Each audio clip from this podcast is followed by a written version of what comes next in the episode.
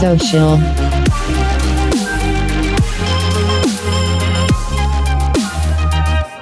Hallo und herzlich willkommen bei About Social. Du hörst die Folge Nummer zwei und diesmal geht es um Podcasts in der sozialen Arbeit. Los geht's.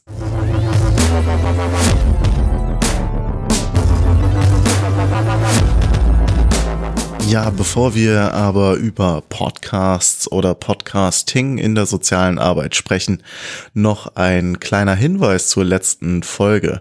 Und zwar habe ich da über Social Influencer gesprochen und äh, war der festen Überzeugung, dass das ein, eine Idee war, die durch Studierende der sozialen Arbeit ähm, in meinen Kopf gekommen ist. Äh, letztlich war es eine angebotene Session und die ist dokumentiert sogar, kann man sich nachlesen. Ich verlinke es hier in den Show Notes.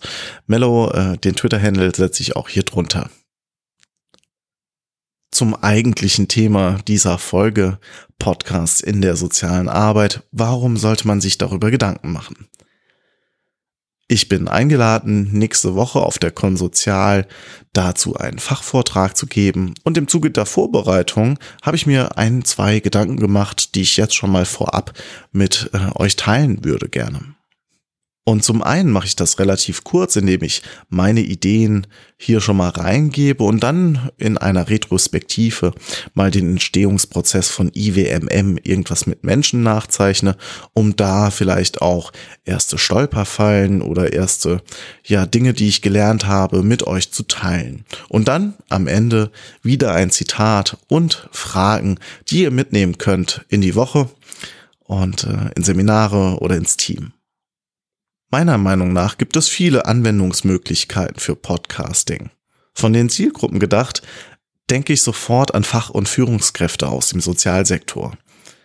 Da gibt es schon ein, zwei Podcasts, aber ich denke, auch da könnten sich entweder Institute oder aber auch große Wohlfahrtsverbände eine Positionierung sichern in dem Bereich, in dem sie Fachinformationen zur Verfügung stellen über ein auditives Format.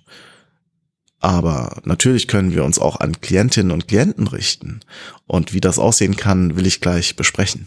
Darüber hinaus denke ich auch an Bekannte und Angehörige von Klientinnen und Klienten der sozialen Arbeit, aber auch einfach nur interessierte Leute. Also schauen wir uns Dokumentationen beispielsweise der öffentlich-rechtlichen oder so an, dann sind das ganz oft Themen, die mit sozialen Problemlagen zu tun haben und die dort in unterschiedlichen Formaten aufbereitet werden und besprochen werden.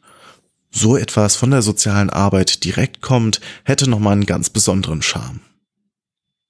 Und als Format würden sich ganz unterschiedliche Dinge eignen, beispielsweise eine Begriffssammlung oder Begriffserklärung. Aber ich denke auch an so etwas wie Notfallkoffer. In der letzten Folge hatte ich es schon mal kurz angedacht.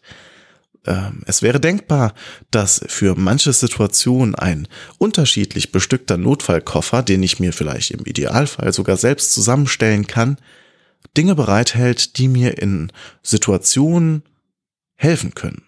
Und das könnte zum Beispiel ganz klassisch eine Entspannungsübung sein. Beispielsweise bei psychischen Belastungen kann das durchaus helfen, eine Achtsamkeitsübung auf dem Ohr zu haben oder eine Entspannungsübung auf dem Ohr zu haben, die mich nochmal anleitet oder die mir ja in einer sehr stressigen, aufregenden Situation mich nochmal an die Hand nimmt, anleitet, mich selbst zu regulieren.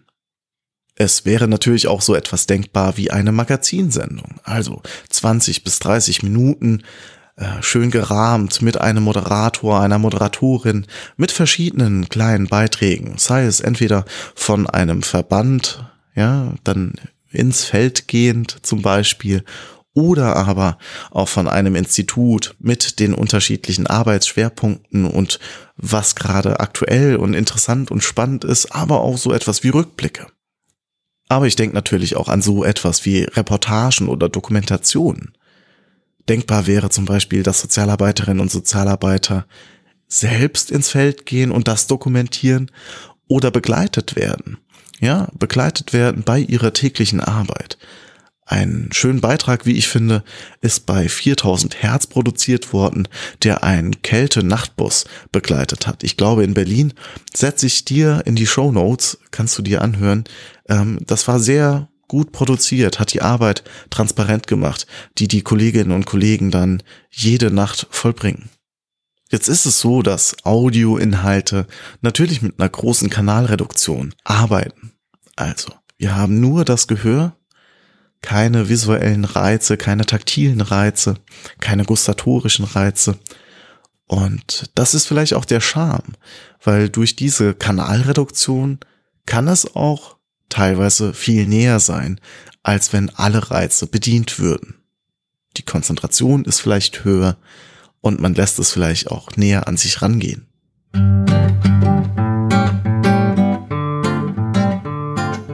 Bisher bin ich eher auf die Klientinnen und Klienten eingegangen.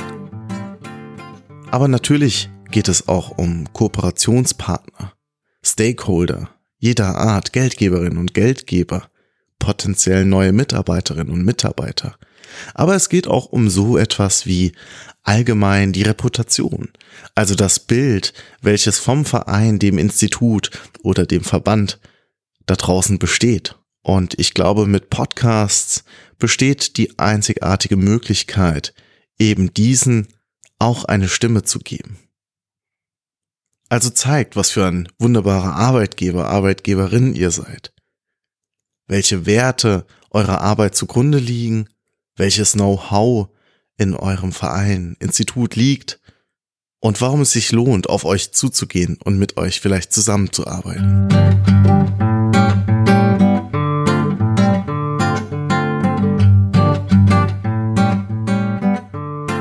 In der retrospektiven Betrachtung der Entstehung von IWMM kann ich sagen, dass man jede Folge dazulernt. Auch nicht alles, was man gelernt hat, kann man umsetzen. Entweder weil man immer wieder in dieselben Fallen tippt, aber auch weil es natürlich einen finanziellen Aufwand bedeutet. Und das ist mit eins der größten Dinge, die ich lernen musste, Podcasten und Medieninhalte zu produzieren, die den eigenen Ansprüchen oder den Ansprüchen des Vereins genügen, das kostet Zeit, personelle Ressourcen und auch Geld. Wenn ich dran denke, wie IWMM gestartet ist, dann war das am Anfang nur eine Idee und die Lust, etwas zu machen. Ausgelöst durch das Interview, was ich führen durfte mit den Soziopod-Machern, Professor Dr. Nils Köbel und Patrick Breitenbach. Und das ist, glaube ich, auch das Wichtigste, was ich lernen durfte bei diesem Projekt IWMM, so ein Projekt startet genau dann, wenn man ins Tun kommt und nicht mehr überlegt und nicht mehr plant, sondern Leute anspricht, die das schon mal gemacht haben, mit äh, ja sich den Informationen, die zumeist kostenfrei im Netz verfügbar sind, schon mal auseinandersetzt und dann erstmal einen Piloten macht. Tatsächlich muss oder sollte so ein Podcast-Projekt auch größer gedacht werden als das reine zur Verfügung stellen des Podcasts. Da gehört einiges dazu, sowohl an technischem Know-how, das zum Teil von Dienstleistern abgenommen werden kann, aber auch was die, sage ich mal, Vermarktung betrifft. Das heißt, wie kommen Hörerinnen und Hörer auf den Podcast? Wie werden die darauf aufmerksam? Da müssen andere Kanäle vielleicht angesprochen werden als der reine Podcast-Feed. Und letztlich habe ich lernen dürfen, dass so ziemlich jeder Inhalt sein Publikum findet. Sowohl beim Bloggen als auch beim Podcasten. Am Anfang dachte ich noch, das ist sehr nischig. Also eine Nische in einer Nische, die ich mit meinem Podcast bediene. Deswegen auch mutmachend äh, zu euch gesprochen. Wenn ihr interessante Themen habt, dann schaut, in welches Format das passen könnte.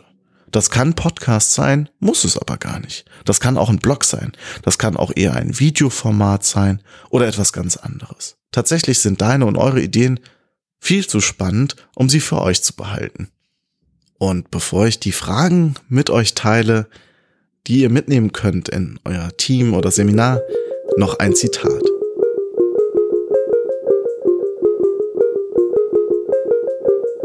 Diesmal von Rainer Maria Rilke.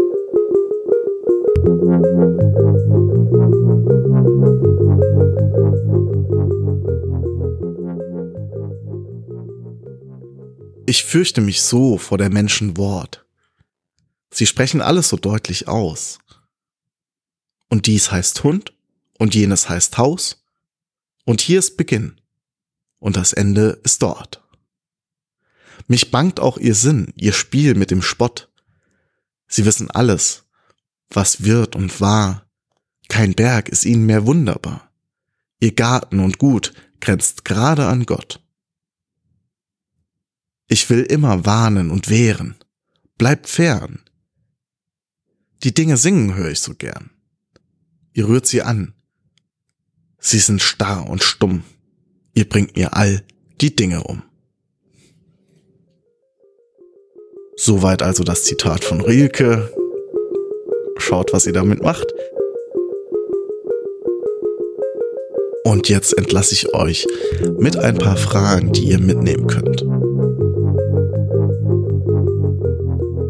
Wo siehst du Einsatzfelder von Audioinhalten, Podcasts in der sozialen Arbeit, im Arbeitsfeld oder Arbeitsfeldern der sozialen Arbeit? Kennst du schon gute Formate? Was würdest du anders machen? Was würdest du vielleicht besser machen? Nutzt du privat Podcasts? Wenn ja, was spricht dich dabei an? Welche spannenden Geschichten hat euer Verein zu bieten? Wie habt ihr bisher eurem Verein, eurem Unternehmen eine Stimme verliehen? Wie ließen sich vielleicht auch Podcasts mit Klientinnen und Klienten gemeinsam erstellen? Und die allerletzte Frage. Warum machst du keinen Podcast?